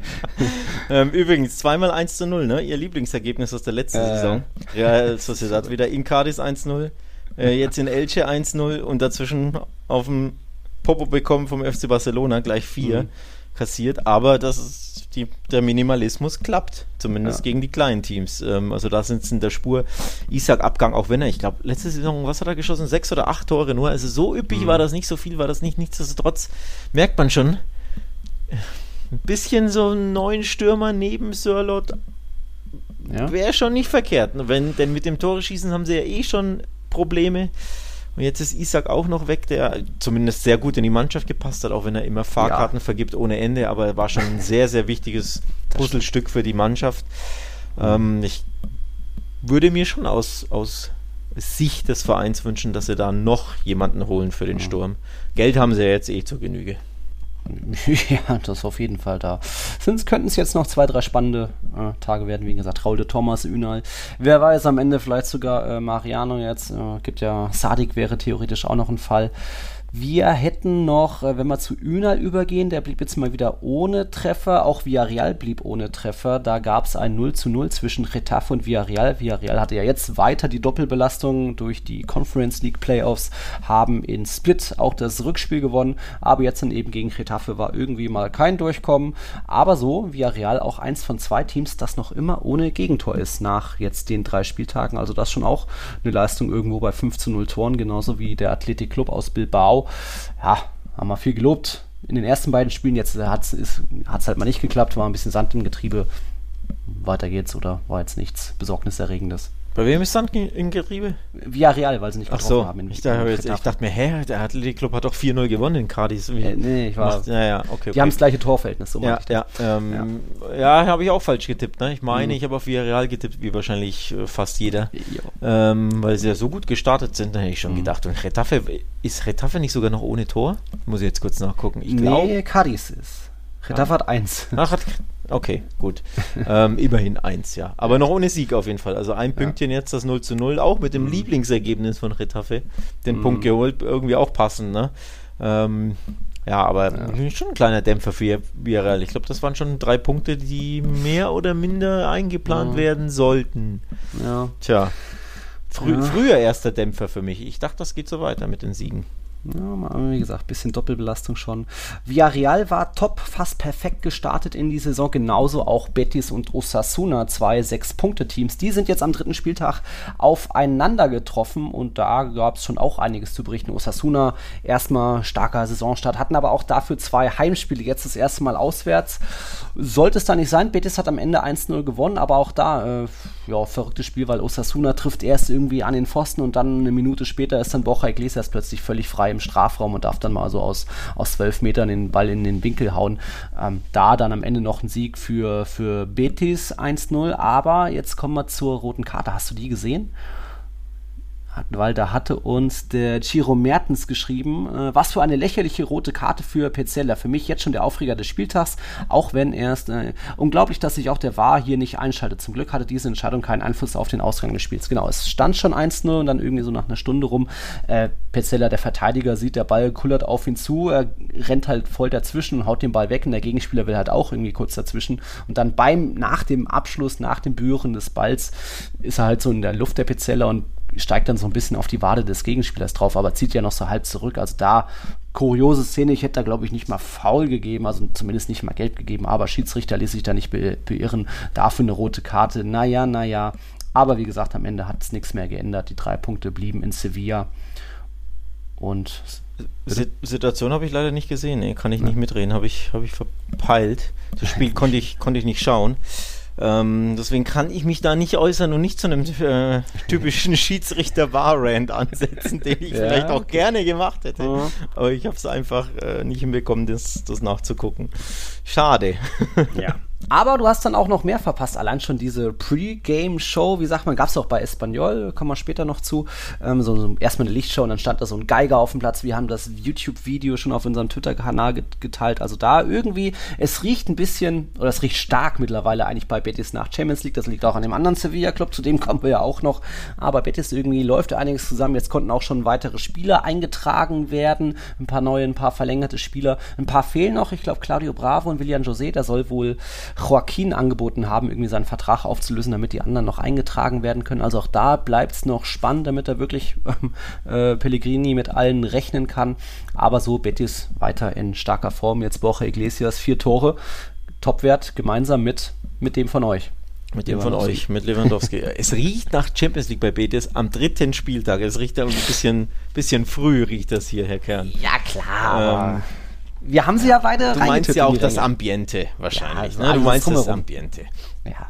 Ja, ähm, wäre natürlich schön, mhm. ähm, wenn es da Champions League Fußball mal gäbe. Ähm, mhm. Würde mich persönlich tatsächlich freuen. Ja. Hätte der Verein auch wirklich mal verdient. Und ja, finanziell hätten sie es, könnten sie es natürlich auch gebrauchen, wie die Probleme mit dem Salary Cap zeigen und mit oh, dem ja. Registrieren. Denn das ist ein weiterer Verein, der so sehr große Probleme mit dem Registrieren von Spielern hat. Almeria ist ja da auch ähm, ja, von äh, betroffen und ja. eben der FC Barcelona nicht mehr, nicht mehr, nämlich seit Samstag. Da wurde Jules Condé endlich eingeschrieben. Es gab ein bisschen Heckmeck, ein bisschen Zeter, Gezeter und ein, ein, blaues Auge. Streitereien mit äh, La Liga zwischen Barcelona und äh, La Liga, ja. was irgendwie die Regularien betrifft. Also Barca hat gesagt, nee, eigentlich müsste das gehen. Guck mal, wenn man das so mhm. und so macht, dann hm, und der Liga hat gesagt, ja, nee, und dann hat es doch geklappt. Mhm. Ähm, also, woran das dann jetzt lag, wenn verkauft haben sie ja keinen. Immerhin, ja, da hieß es ja erst, Aubameyang muss weg und Bradford genau, alle weg. Immerhin ja äh, um Titi verliehen. Titi. Ähm, ich weiß jetzt nicht, ob hier dieses eingesparte Gehalt, dass er nicht mal mhm. komplett ist. Also ähm, Lecce zahlt nur wirklich einen kleinen Teil, habe mhm. ich gelesen. Also den Großteil des Gehalts zahlt weiter Barca. Aber ob wirklich diese paar Prozentpunkte, weiß ich nicht, ob es dann 30 Prozent sind oder was, 40 Prozent äh, Einsparung, ob das eben letztlich ausschlaggebend war, dass Kunde registriert werden konnte oder nicht. Man wird es nie erfahren. Auf jeden Fall gab es da irgendwie Zwistigkeiten. Und jetzt ist er aber seit Samstag registriert. Hat ja auch direkt begonnen. Ja. Ähm, beim lockeren 4-0 gegen Valladolid und keinen schlechten Eindruck gemacht hat, als, als Rechtsverteidiger begonnen, was mir persönlich Ach, jetzt Araujo in. Genau, Araujo ah. hat innen gespielt. Du hast ja nicht gesehen, weil du ja äh, zeitgleich in Cornea warst. Ja. Äh, Araujo wurde nach innen gezogen, Kunde hat rechts gespielt bis zur, weiß ich gar nicht, 60. Minute. Mhm. Ähm, dann wurde gewechselt und dann hat er äh, innen den Rest des Spiels gespielt, also mhm. in der Innenverteidigung. Ich persönlich fand es gut, dass er mal rechts begonnen hat, weil er wesentlich mehr Zug nach vorne hat ähm, als Araujo, der ja nach vorne komplett limitiert ist, verständlicherweise. Der ist ja wirklich eigentlich reiner in Verteidigung und Kunde kann das schon ja, besser. Ja. Auf, jeden Fall. Fall. Von daher, ich fand, ich fand das gut, dass er da ausprobiert wurde. Hm. Aber er selbst hat nach dem Spiel gesagt, ich fühle mich zwar auf beiden Positionen wohl, aber ich spiele lieber innen, denn da fühle ich mich noch wohler. Also lieber hm. in der Innenverteidigung. Tjo, Mal sehen, wie das Xavi so handhaben wird. Ist ja ein ähnlicher Fall auch bei Real mit Rüdiger Alaba. Die haben jetzt mal getauscht. Ich hatte Ancelotti noch nach dem Spiel gefragt, warum. Und er sagte, klar, ja, Rosselo Kopfball stark, dann musste Rüdiger innen. Also ja, ist schon interessant, dass da eben die Kunde offensiv mehr bringt, ähnlich wie in Alaba. Aber gut. Ja, äh, Kunde wollte ich nur noch sagen, das war dann wahrscheinlich der fünfte Hebel. Und da hat dann Laporta wahrscheinlich eine, eine Schelle kassiert vom Tebas oder so. Also das blaue Auge weiß keiner, woher das hat, warum oder ja. da wird wahrscheinlich ein Gentleman's Agreement drüber geschwiegen und ist nie passiert, wieder, wieder Fight Club. So, nein, nein, da redet man nicht drüber. Ich habe hab auch einen Tweet gesehen, der, der impliziert hat hier, Laporte hat ein blaues Auge. Äh, ich würde gern sehen, wie Tevas aussieht. ja. Hat mir sehr gut gefallen, der Tweet. Ähm, war, war sehr amüsant, ja. Ähm, keine Ahnung, wer den Kampf gewonnen hat, aber zumindest den Kampf um die Registrierung von Kunde. Den hat Barca gewonnen. Also alle Spieler registriert. Ein positives Zeichen. Dann kann ja jetzt Alonso kommen und Bernardo noch. Ja, das oder? ist ja die Frage jetzt. Immerhin ah. haben sie jetzt alle registriert und äh, aber sie haben ja gemerkt, wie unfassbar schwer das war und mhm. deswegen mhm. wird's oder wurde es auch in den schon in der letzten Woche komplett ruhig. Mhm. In der Causa äh, Alonso unter anderem komplett mhm. abgekühlt. Auch äh, bezüglich äh, Juan Voigt von Villarreal, der ist jetzt übrigens auch noch verletzt. Ähm, ah, stimmt, stimmt. Den ja. wollen sie eigentlich auch als Rechtsverteidiger, aber sie haben ja gemerkt, boah, wir konnten kaum Kunde einschreiben. Ja. Der hat zwei Spiele verpasst weil nicht registriert war. das wird ist doch noch viel schwerer, als wir mhm. dachten ursprünglich. Vier Hebel waren ja auch nötig, um die anderen Spieler zu registrieren. Deswegen wird es einfach ein bisschen ruhiger oder wurde es ein bisschen ruhiger zwecks Neuverpflichtung. Muss man sehen, ob sie da noch was machen können. Denn wie gesagt, das Salary Cap-Thema, mhm. das ist ein Problem nicht nur für Barca. Ja, sie sind das prominenteste Opfer, aber eben, wie angesprochen, Betis hat brutale mhm. Probleme, Almeria. Ähm, von daher, ja, das Salary-Thema wird uns noch zwei, drei Tage beschäftigen. Hm. Gehen wir doch gleich weiter an Almerie oder hat es noch bei Lewandowski irgendwas oder generell Ja, ich hatte einen Doppelpack vermerkt bei Lewandowski, der, der zweite in Folge ähm, den du natürlich nicht mitbekommen hast, aber der Kollege weiß, wo das Tor steht. Wurde nirgendwo gezeigt in Cornelia. Ich habe es versucht. Stimmt, die Geschichte musst du erzählen, komm.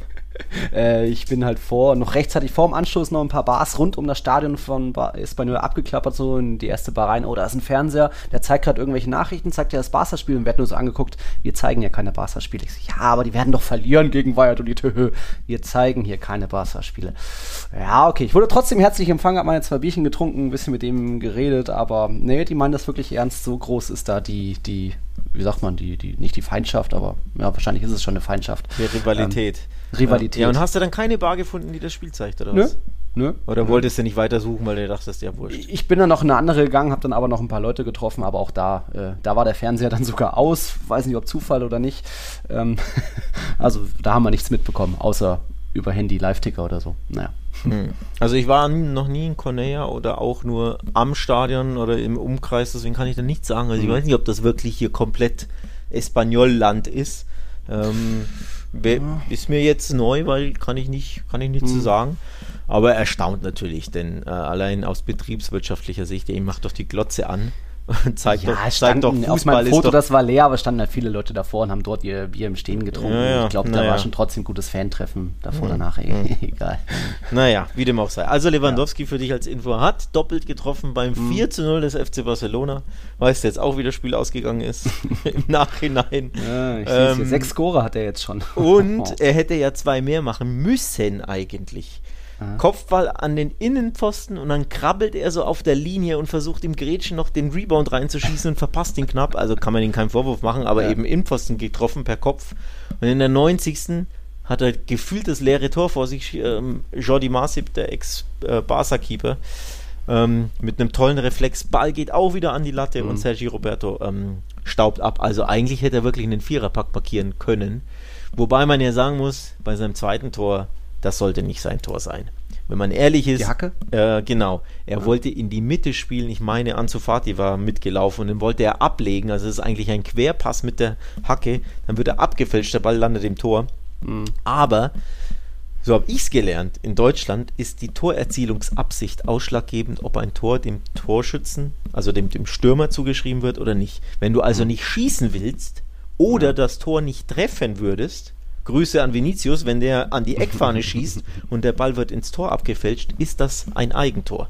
Weil, weil du ohne die Abfälschung wäre der Ball nicht reingegangen. So ist die Regel ja. in der Bundesliga. Ähm, aber in Spanien ist das einfach eigentümlicher. Der Referee ähm, hat auf seinem Spielberichtsbogen angegeben, es ist Lewandowskis Tor. Damit ist es offiziell sein Tor, aber nochmal, oh. es dürfte eigentlich nicht sein Tor sein, denn er will ja. ja nicht mehr schießen, er will ja passen und er passt ja nicht mal Richtung Tor. Mhm. Ähm, deswegen eigentlich sollte es nicht sein Treffer sein. Aber mhm. er freut sich natürlich über einen Doppelpack. Ja, und über so. Torschützenkönig Platz 1 Dings hier. Pichichi Rang 1. Mit Borja Iglesias zusammen vier genau, Tore, ja. Genau. Äh, Gerade auch Kunja getroffen, aber auch da wieder mal ein Tor aberkannt. Morata hatte schon ein Tor und eben noch das äh, Musa-Tor. Drei Tore aberkannt schon bei dem Spiel weiter 1-0 für Atletico. Okay, ja, ich sehe schon, die Zeit läuft voran. Wir müssen noch ähm, nach Almeria schauen.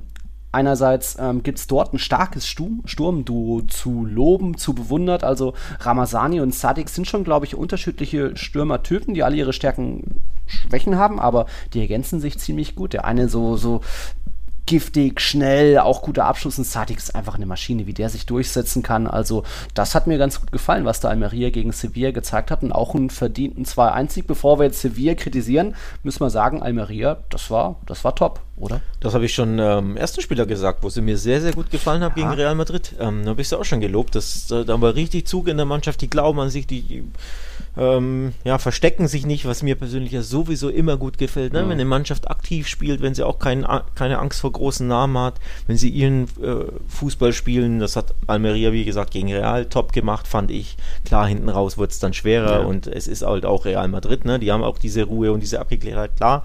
Aber Almeria konnte sich da schon nichts vorwerfen, hat ein Top-Spiel gemacht, wie ich fand, gegen Real. Und gegen Sevilla das gleiche in Grün, nur jetzt eben aus Almerias Sicht mit dem richtigen Ergebnis, nämlich mit einem 2 zu 1, das beileibe nicht unverdient war.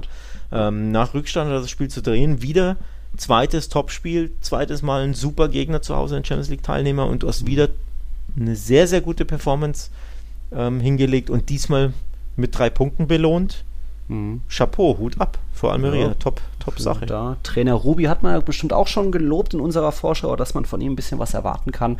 Jetzt ist natürlich da noch die Frage, äh, wenn die ihre Neuzugänge noch registrieren wollen, wovon man mal ausgehen sollte, ob dann nicht doch noch irgendwie ein Ramazani oder Sadik weggehen müsste. Valentin Perez hat uns auch geschrieben, dass Ramazani für ihn bisher die positive, über, positive Überraschung der Saison ist. Steht zwar etwas im Schatten von Sadik, aber ich, was ich nicht nachvollziehen kann, ist ein sehr interessanter Spieler, wenn Dick schnell, technisch stark und auch top im Anschluss hat. So, ja, die beiden Namen kann man sich merken.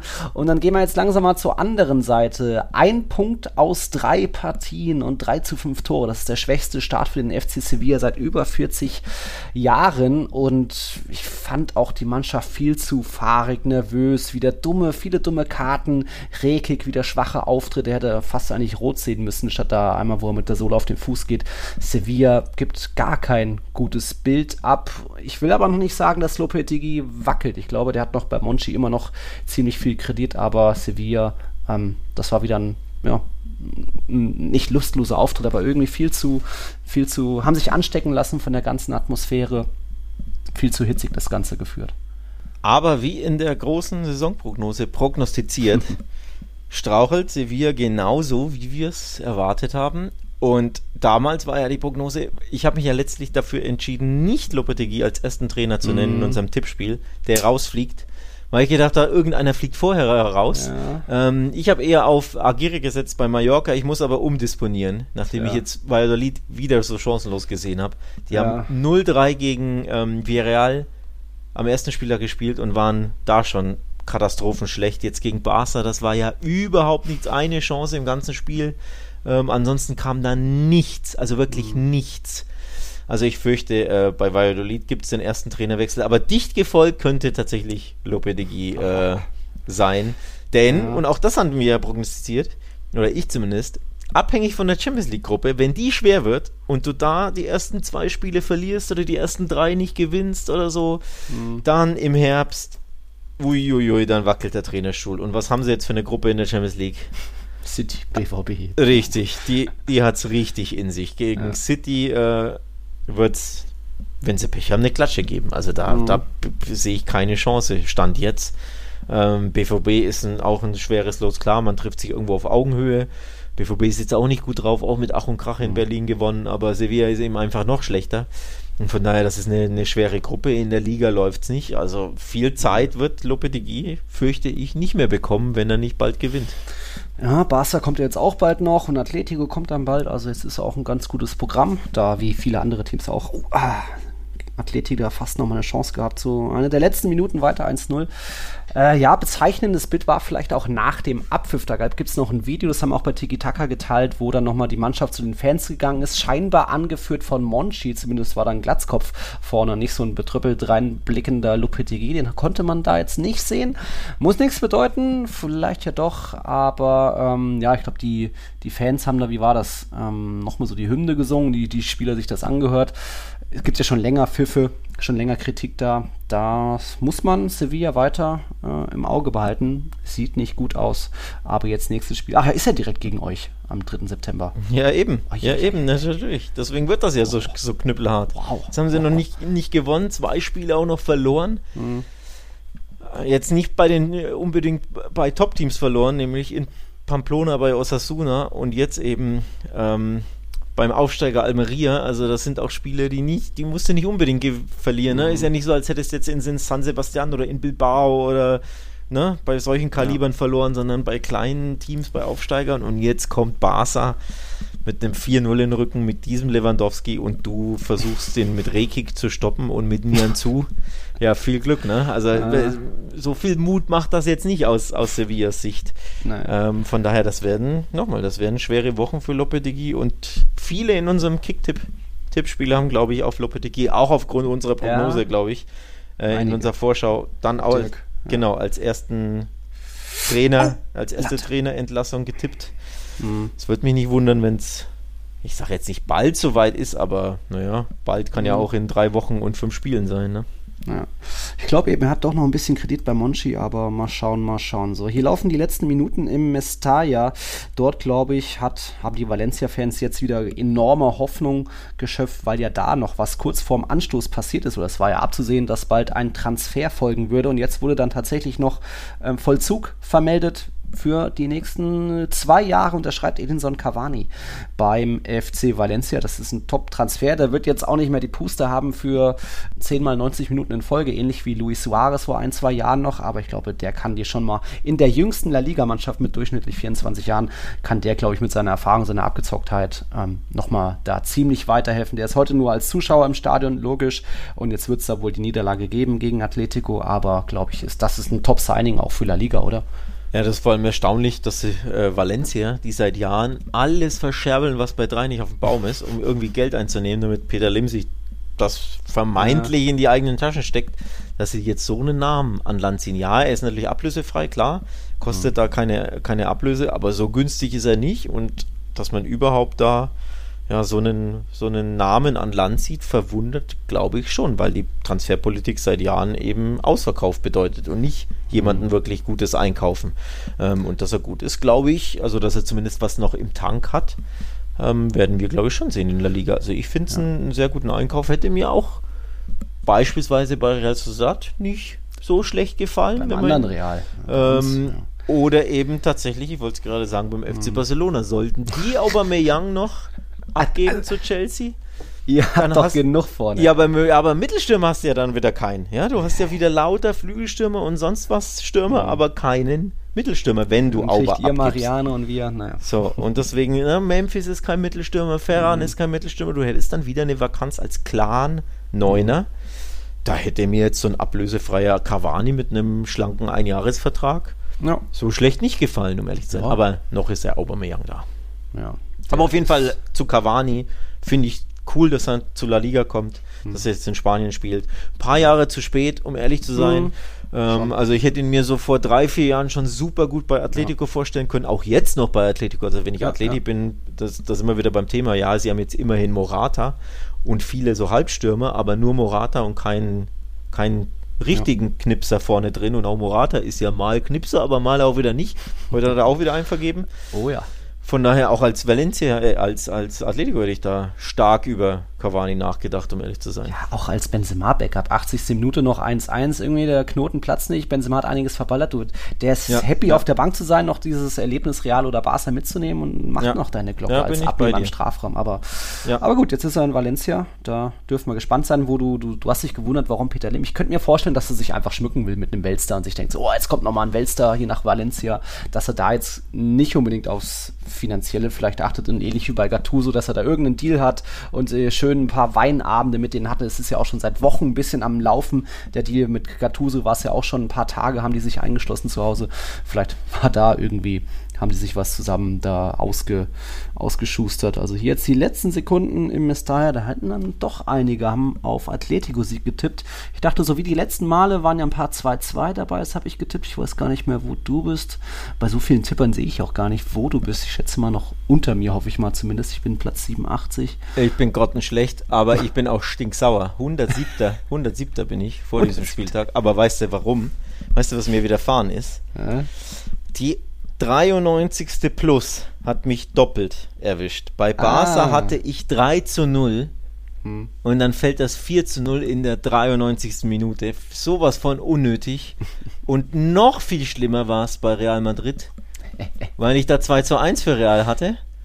Und dann Ja. macht der Lecomte heißt er, ne, glaube ich, der Torwart von Ja. Espanyol, diesen absolut unnötigen, dämlichen Ausflug in der 95. haut seinen eigenen Abwehrspieler um und beim Ceballos, Klärungsversuch, ja. haut danach Ceballos um, schenkt Benzema den Freistoß, kriegt rot und dann steht ein Feldspieler im Tor, ja, mhm. und dann fällt das 3 zu 1 in der 100 x Minute gefühlt, weil es da wieder drei Minuten, sieben Minuten war, ja, ja. Dudelei gab.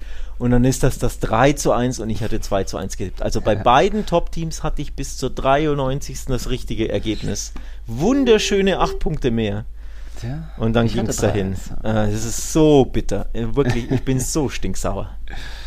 Ja, da war einiges geboten im RCDE Stadium und da habe ich auch ein bisschen was aufgenommen, wenn auch vielleicht nicht ganz so viel, wie ich das gedacht habe. Ich lasse das mal erstmal laufen, aber wir hören uns dann gleich schon wieder. Also kurz.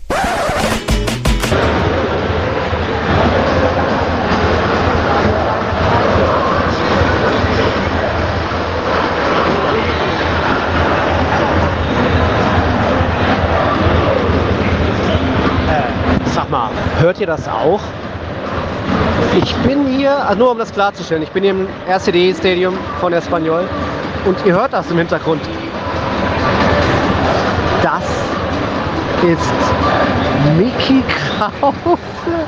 Also er ist nicht hier live, aber hier läuft Mickey Krause. Und ich habe das Gefühl, ist das nicht sogar ein Scooter-Mix dann? Äh, ja, ich nochmal. Ich, ich weiß, man versteht es nicht so gut, aber mich hat die Sache einfach nicht in Ruhe gelassen. Ich habe mir das nicht eingebildet. Es war wirklich Mickey Kraus und das als letztes Lied vor der Hymne und dann auch vor dem Anstoß und wie ich nach intensiven Recherchen herausfand, war es sein so Song Düpp Düpp ja, man hört es kaum, aber so vor circa 40 Sekunden, kurz bevor ich eben anfange, was zu sagen, kommt zum Beispiel die berühmte Zeile: Hätte meine Tante Räder, wäre sie ein Omnibus. Wer kennt's nicht? Macht's doch Sinn, oder? Das wollte ich nur mal klarstellen als Beweis. Nicht, dass mich bald hier jemand einweist oder so. Zurück ins Stadion.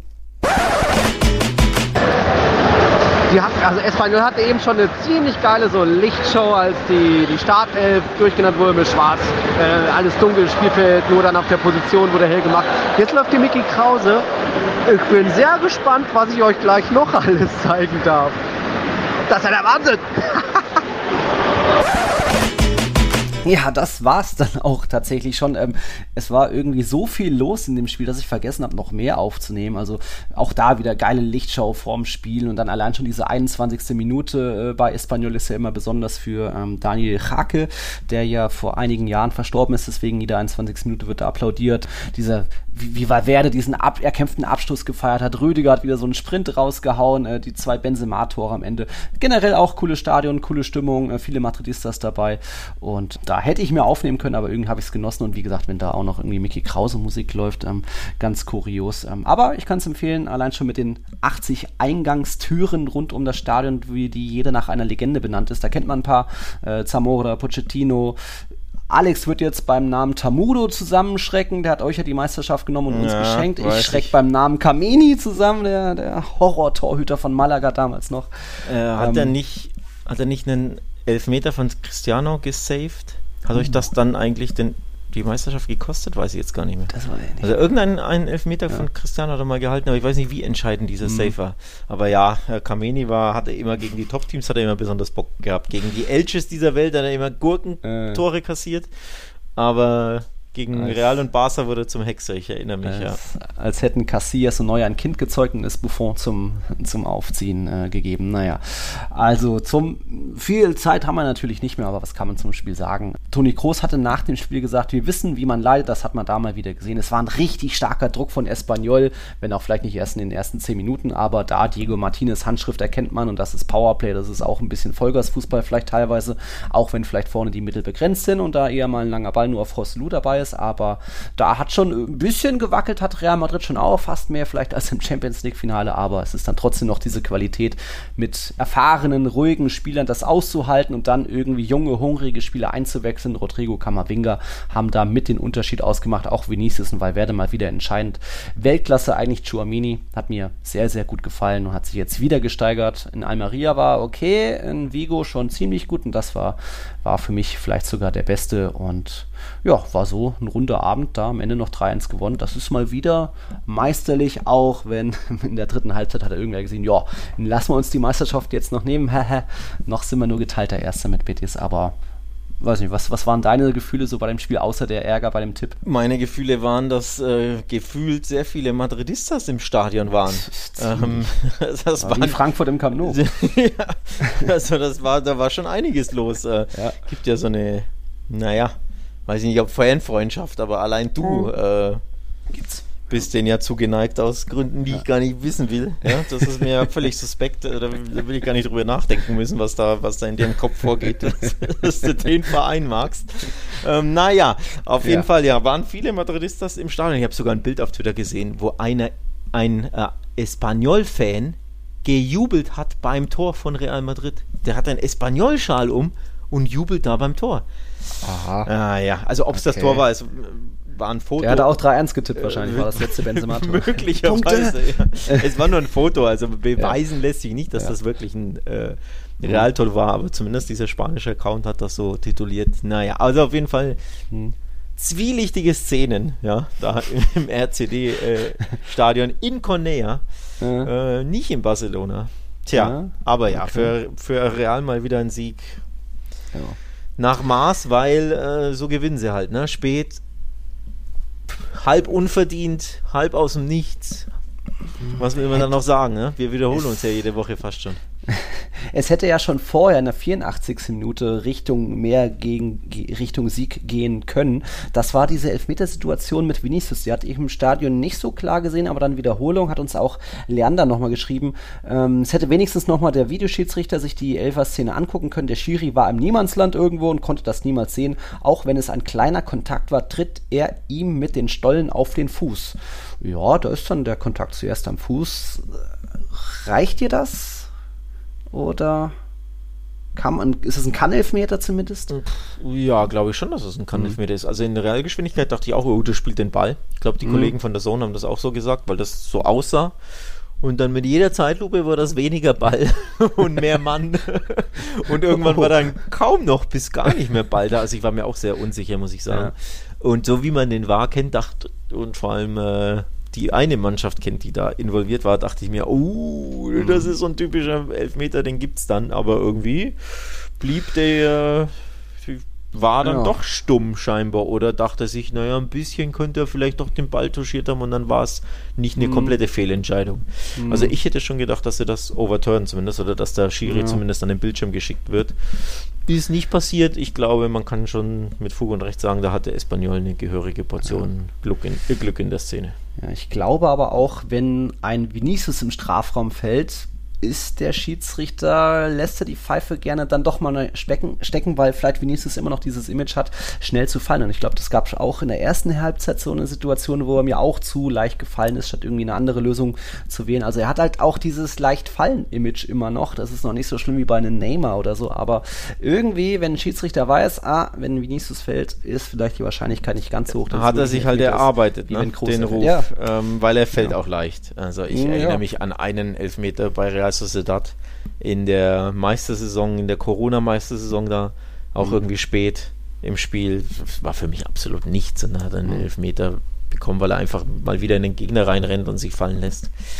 Also von daher hat er da den Ruf und zwar mit Recht, wie ich finde. Ja. Und deswegen ist er auch irgendwo selbst schuld. Und weil dann manchmal, wenn es so spitz auf Knopf steht oder in so grau, äh, grauen Szenen, die nicht so schwarz-weiß sind, dann im Zweifel ja. vielleicht doch eher mal gegen ihn, weil eben der Ruf genau, da ist. Und weil du den Ruf hast. Tja, selbst schuld. Ähm, Pascal hat uns noch geschrieben, auch nochmal Thema Vinicius. Er fragt uns, finden wir Vinicius, findet ihr Vinicius manchmal egoistisch? Ich finde, er wird oft, er will oft selber das Tor machen. Und ja, du hast mal solche, mal solche Spiele. Jetzt im ersten Durchgang gab es schon auch so zwei Situationen, wo er äh, im Strafraum ist, irgendwie mit dem Außenriss versucht, ging drüber. War halt auch keiner im Strafraum. Ist ja auch immer so ein bisschen bei Real das Problem, dass dann irgendwo nur Benzema in der Nähe ist und sonst keiner, wenig Strafraumbesetzung.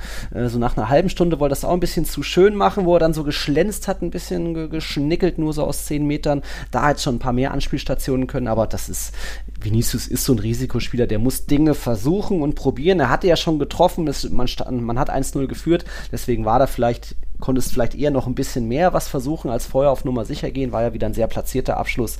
Ähm, Trotzdem war er letztes Jahr, wie war es, 22 Tore, 20 Vorlagen. Mehr oder besser geht es nicht in der Balance im Gleichgewicht zu sein. Also das 20 Vorlagen ist schon mal das klare, klare Nein zuerst zu egoistisch. Aber ein bisschen Egoismus gehört natürlich dazu. Das, das ist nun mal äh, für die großen Spieler dann ein ganz wichtiger Faktor, da trotzdem noch auch äh, dann wirklich den, ähm, das Ding zu wollen und auch wirklich dann den Abschluss zu suchen und nicht immer nur noch zu stoppen und nochmal umdrehen, wie vielleicht Benzema früher als Cristiano noch gespielt hat, sondern eine Portion gehört dazu. Ja, dann müssen wir überziehen, ich weiß, aber wir müssen noch Cadiz gegen Athletik erwähnen. Das war ein, oder glaube, du hast wahrscheinlich nichts mehr zu Real Madrid. Das war, ich habe es Klassenunterschied genannt.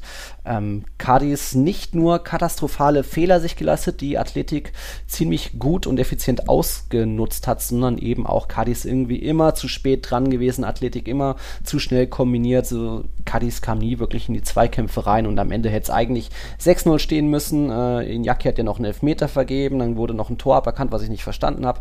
4-0 hochverdient natürlich für den Athletik Club, aber da eben, ja, wir müssen uns weiter Sorgen machen um Cadiz, denn einzige Mannschaft ohne Punkt, ohne eigenen Treffer. Oder, ja, und das auch nicht ganz zu Unrecht, weil so wirklich konnten sie nie mit Athletik da mithalten heute. Aber gute Nachrichten für Cadiz. In zwei Wochen kommt der Lieblingsgegner, nämlich der FC Barcelona. ja, immer noch ungeschlagen gegen die, ne, in den zwei Jahren. Genau, genau. ähm, und ich glaube sogar ohne Gegentor, ne? Ging es nicht 0-0, 0-0, 1-0 aus, aus, aus Cardis Sicht? Okay. Drei zumindest. Das vierte Ergebnis. Und 1-1. Das waren die vier Ergebnisse. 0-0, 0-0, 1-1 und 1-0 Cardis. So. Mhm. Also ein Tor gegen Barca in vier Spielen, glaube ich, und keine mhm. Niederlage. Von daher kommt Barcelona wohl gerade recht, vielleicht in, was sind es, zehn Tagen plus minus. Und wie es mhm. aussieht, werde ja ich da sein. Also ich hoffe, uh. dass das dann nicht so weitergeht. Aus Cardis Sicht und aus Barcelona Sicht natürlich auch. Mal gucken, was das gibt. Aber ja, Stand jetzt. Tabellenletzter, einzige Mannschaft noch ohne Punkt. Es sieht nicht gut aus und ich hätte auch nicht gedacht, dass sie so schwach in die Saison starten. Mhm. Äh, unter Coach Sergio haben sie ja. es ja letztes Jahr, fand ich, so richtig gut gemacht. Dann verdient, wie ich fand, unter ihm mhm. den Klassenerhalt, aber bisher oh, wenig Hoffnung. Ne? Ja, irgendwie so die einzige Chance, die, äh, wie heißt er, nicht Moreno, sondern äh, der große Negredo hatte, bisschen kläglich vergeben, vielleicht auch schon zu alt. Lukas Perez eingewechselt, wurde ausgepfiffen, der wird wohl noch wechseln. Also da stimmt es vielleicht auch nicht hundertprozentig oder ist nicht der ideale Kader. Äh, schwierig, mal gucken, wie das weitergeht. Auf jeden Fall müssen wir noch äh, anfangen zu beten, sag ich mal. Unser oder mein Liebling zumindest Iñaki Williams. Er musste verletzt ausgewechselt werden, also sprich nach sechseinhalb Jahren oder noch mehr fast sogar droht er jetzt mal ein Spiel zu verpassen. Das wäre eben dann am Sonntag gegen Espanyol. Vielleicht ist er dann dabei und der Rekord wird weiterlaufen mit über, keine Ahnung, 400 Spielen Spielen in Folge, äh, die er gemacht hat. Aber da äh, haben bei mir gleich die Alarmglocken geschrillt. Wenn er, wenn er klug ist, lässt er sich einfach in der 95. einwechseln. Selbst ja, wenn er verletzt ne? ist, völlig Wie wurscht. Ramos. Äh, genau, einfach auf, auf dem Rasen humpeln, Rekord mitnehmen, Apfel ja. fertig ist. Ja? Ähm, äh, ich würde es machen an seiner Stelle, ganz ehrlich. Den, den Rekord würde ich nicht abgeben wollen, den würde ich weiter ausbauen wollen. Ja, okay. Was haben wir denn sonst noch zum Abschluss? Ich glaube, alle Partien, fast alle Partien haben wir. Wir haben den Spieltagssieger, das ist der Maurice mit 23 Punkten. Der hatte auch tatsächlich 0-0 bei Getafe und Villarreal getippt. Glückwunsch, 23 Punkte ist, glaube ich, der Höchstwert bisher vor, wer ist es, Dirk und Hannes gewesen. Aber erster ist weiter Koala rum, das ist der Erik, ne? Aus Nürnberg, oder? Ja, ich habe mir, ich habe mir, ich habe mir die, ähm, die Nicknames natürlich nicht gemerkt. Ich habe bei jedem geschrieben. Wir haben es auch gesagt. Ja. Ihr nennt euch mit eurem normalen Namen bei Patreon, damit euch zu ordnen können. Deswegen bin ich mir nicht sicher. Ich glaube schon, aber bei, bei 107 Leuten ja. merke ich, merk ich, mir jetzt auch nicht jeden äh, Nickname. Nicht letzter, nicht ähm, so, äh, apropos, ich bin 98. jetzt durch den hm. Sieg von Atletico und du bist 87. Hm. Fünf Punkte vor mir. Also so viel ist das nicht. Also das kann man ja mit zwei Spielen aufholen. Ja. Immerhin jetzt hier drei Punkte geholt. Ähm, ich sehe hier schon wieder Mixel, ich wollte ich wollt, auf Platz 6. Ich wollte es ansprechen. er hat einfach wieder 22 Punkte geholt. 31 Plätze geklettert ist der Mixel. Maurice ist 33 Plätze geklettert. Also das macht uns beiden Pfeifen ja Hoffnung, mm. ne? Mhm. Einfach mal hier, so. einfach mal 20 Punkte holen in dem Spieltag und zack geht's, geht's nach oben. Mann, ey, mm. ich war ja nah dran mit meinen beiden eigentlich Top-Tipps. Verdammte 94. Minute. Verdammte Axt. Ja, wir müssen auch noch einen neuen Patreon begrüßen. Das ist der Jonas, der ist sogar ein Ray und natürlich ein Ray muss auch ein Real Madrid-Fan sein. Das gilt zwar nicht für alle Rays, aber da herzlich willkommen, Jonas. Schön, dass du da bist und uns auch supportest. Wir haben auch bald eine kleine Überraschung, kleine große Überraschung vielleicht sogar für Patreons. Äh, das hört ihr, glaube ich, seht ihr vielleicht auch am Dienstag oder am Mittwoch erst. Da nehmen wir noch was auf und es gibt noch was dazu. Wir haben einen spannenden Spieltag vor uns. Am Wochenende ist der erste gegen den zweiten. Real Madrid empfängt Betis. Dann ist Atletico bei Real Sociedad und Sevilla eben gegen Barca. Auch Partidaso. Mal gucken, was Lopetegui da noch einfällt. Partidaso mit Tiki, Troika und Tour. Ach stimmt, Tiki, Troika und Tour. ja, uh. ich, bin, ich bin vor Ort. Ich Ach, bin stimmt, im du Stadion. Donnerstag für zwei ich Wochen. Ich fliege am Donnerstag nach Sevilla und ich bin am Samstag das erste Mal im Ramon Sanchez hm. Pizjuan. War ganz oben auf meiner Bucketlist, endlich bei dem Spiel mal zu sein. Also im Stadion sowieso und dann ja. versucht man natürlich dann mal Barca mitzunehmen. Bin ich sehr, sehr gespannt. Da freue ich mich sehr drauf. Sevilla soll ja eine Bombenstadt sein. Ähm, die schönste Spaniens, ja. ja. Also Rein bin ich gespannt. Hm. Ich hoffe auf ein schönes Spiel mit hoffentlich dem richtigen Sieger. Äh, ja, ja, ja, soll schon. Mal gucken, man soll schon reichen. Lewandowski wird ja weiter motiviert sein. Oder so. Ja, das war dann eigentlich unsere 148. Folge mit ein paar Eindrücken aus Spanien. Jetzt für die nächsten Eindrücke, Live-Aufnahmen sorgt dann Alex. Da freue ich mich auch schon drauf. Ich wünsche euch allen eine schöne Woche. Alex, dir einen guten Flug komm gut rüber, aber wir sehen uns ja am Dienstag wieder. So viel sei schon mal verraten. Gracias. äh, genau, haltet mal hier Instagram, Social Media im Blick, hm. liebe Zuhörerinnen und Zuhörer. Wer weiß, was, da, was es da so gibt. Vielleicht ja. gibt es da einen Sneak Peek. Vielleicht gibt es da was für euch. Ähm, mal gucken, ansonsten ja, wir sehen uns morgen wieder. Ey, Alter, es ist Mitternacht. Ich muss ja. ins Bett. Ja. So, genug gepodcastet. Ja. Hm. Ähm, in dem Sinne, Supportet uns. nochmal weiter Mickey Krause, wie ich schon mal hör hier. Mickey ja. Krause, ich muss ins Bett. Supportet uns gern, wenn ihr wollt, unter patreon.com slash Podcast. Links gibt es natürlich auch in der Podcast-Description oder auf Social Media. Ihr wisst ja, wie es abgeht. Ansonsten bis hm. bald, vielleicht bis sehr bald jo. an den einen oder anderen. In dem Sinne. Gute Nacht, guten Morgen, bis bald. Hasta la próxima. Ciao, ciao. Hätte meine Tante Räder, wäre sie ein Omnibus